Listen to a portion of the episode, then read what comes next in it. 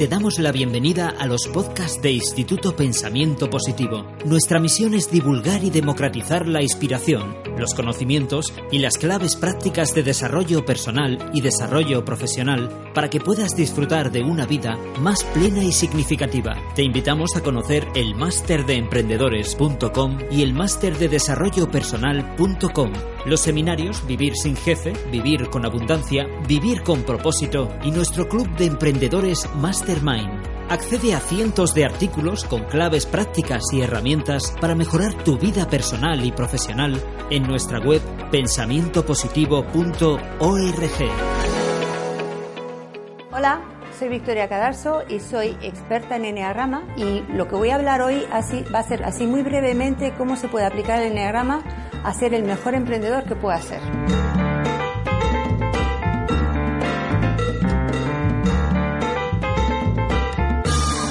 El Enneagrama es como un mapa que define nueve tipos de personalidad, nueve formas de ver la vida, nueve formas de sentir la realidad, nueve formas de percibir, de procesar y de actuar. Es decir, que cada tipo de personalidad tiene una forma de pensar, pensar, sentir, actuar, tiene unas motivaciones clave, tiene unos mecanismos de defensa, tiene unos puntos ciegos, tiene unos puntos fuertes. Entonces, el tema está en que cada uno de estos tipos lo que tiene que hacer es conocerse lo mejor que pueda a sí mismo para sacar su máximo potencial.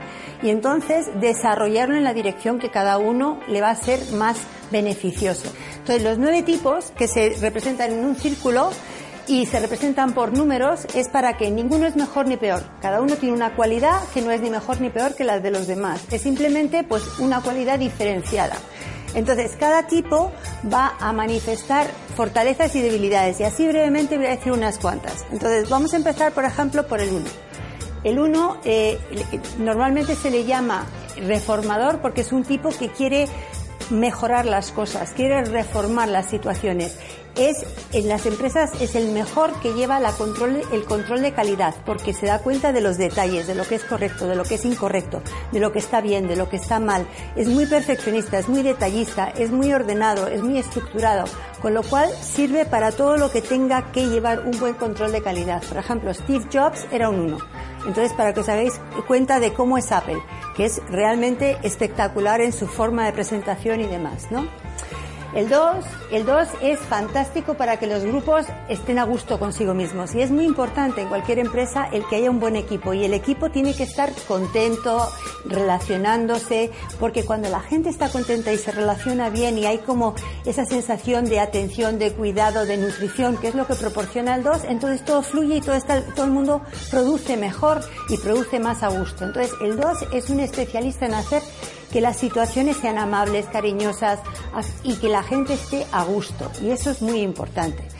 Y las características típicas del 2 es eso, conseguir que haya que todo fluya y que la gente esté nutrida y que, y que por eso pueden estar los doses en cualquier situación y pueden adaptarse a cualquier tipo de empresa, ¿no? El 3, el 3 es especialista en presentarse a sí mismo, ser un, buen presentador y es un buen comercial, porque sabe dar la mejor imagen, sabe ser eficaz, sabe presentar las cosas adecuadamente, sabe ser conciso, directo, claro, con lo cual no se va por las ramas y luego suele ser bastante diplomático en la presentación de las cosas, con lo cual quiere decir que suele dar bastante buena imagen. Y eso hace que la gente confíe en los treses y además luego son muy eficaces, tienen los, los, los puntos muy claros y van a por sus propósitos y los consiguen. No se quedan en las ramas y siempre van al objetivo y al final lo consiguen.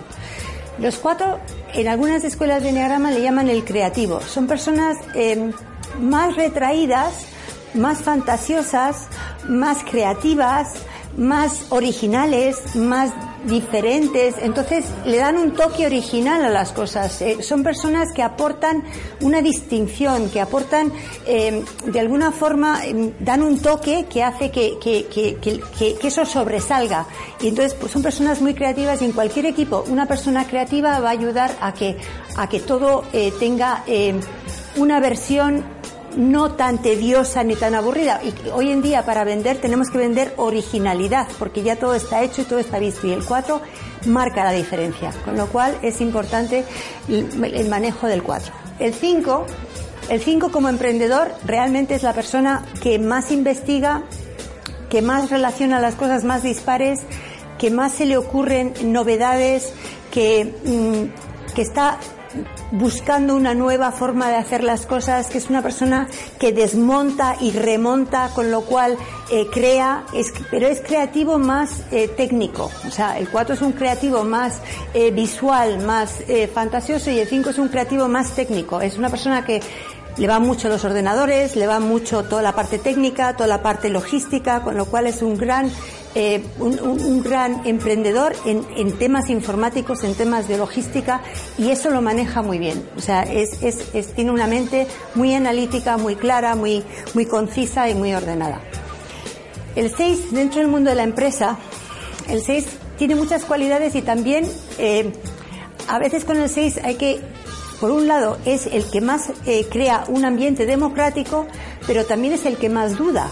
Y como es el que más duda, pues entonces anticipa los problemas. Y eso puede ser muy bueno por un lado porque prevé y, y, entonces se adelanta a las dificultades y a veces puede hacer que el problema se quede ahí. Entonces cuando el 6 va apoyado por otro funciona estupendamente. Pero el 6 solo le cuesta a veces lanzar los, los, los, los, las empresas. Pero en conjunto es el mejor trabajador en equipo y el que más anticipa los problemas para poderlos solucionar para que no haya ningún fallo en la cadena de, de, trabajo, ¿no? El 7, el 7 añade entusiasmo. Junto con el 2 son los que más animan a que el grupo funcione, a que la empresa eh, tenga, tenga eh, una, una proyección externa, a que la gente esté a gusto, a que se lleven bien, a que haya tormenta de ideas, a que haya creatividad. Son muy movidos los dos, pero sobre todo el 7 le llaman el entusiasta porque entusiasma a la gente y tiene mucha capacidad para ver muchas opciones. También le llaman el planificador, con lo cual planifica muy bien, tiene muchas opciones, es muy versátil y en la empresa añade las tormentas de ideas, los cambios, innovación, realmente es un tipo muy importante. El 8 es el tipo más arriesgado, es la persona que eligen cuando una empresa está en crisis para remontar las empresas, porque es el tipo que toma riesgos que otros no tomarían, es una persona muy lanzada, muy directa, muy arrolladora, con mucha decisión, con mucha capacidad de, dedicarse a cosas que otros no se atreverían a hacer, con lo cual dentro de una empresa es, realmente un revolucionario, ¿no? Y es una persona que no parece que tenga miedo y que tira para adelante y, y cuando se siente apoyado por los demás empodera a todo el grupo y hace que todo el mundo saque lo mejor de sí mismo. Y por fin el 9 el 9 aporta mucha paz y mucha conciliación a todos los temas. Es el mejor resolvedor de conflictos, es un mediador nato. Es una persona que, aunque parece que está más retirado y como más distante, pero siempre aporta paz, tranquilidad, armonía al grupo. Es una persona muy creativa, es una persona que tiene em, mucha profundidad, aunque no se quiera manifestar demasiado y la verdad es que en un grupo es importante porque ayuda a que haya buen rollo junto con el 2 y eso va a hacer que eh, busquen la manera más fácil, más práctica, más, más lógica, más rápida para que todos estén tranquilos, en paz y que todo funcione. Este seminario lo que va a hacer es que uno de repente tome conciencia de todo potencial, el potencial que tiene, todo lo que a lo mejor ha estado ahí durmiente y que no lo ha puesto en marcha y eh, un camino para, para, para, andarlo, ¿no? Porque el enneagrama lo que proporciona es dónde estoy para saber a dónde puedo ir, porque no solamente te ubica en dónde estás, sino que te marca el camino de cuál es la mejor manera de por dónde transitar. Te damos la bienvenida a los podcasts de Instituto Pensamiento Positivo. Nuestra misión es divulgar y democratizar la inspiración, los conocimientos y las claves prácticas de desarrollo personal y desarrollo profesional para que puedas disfrutar de una vida más plena y significativa. Te invitamos a conocer el máster de emprendedores.com y el máster de desarrollo personal.com.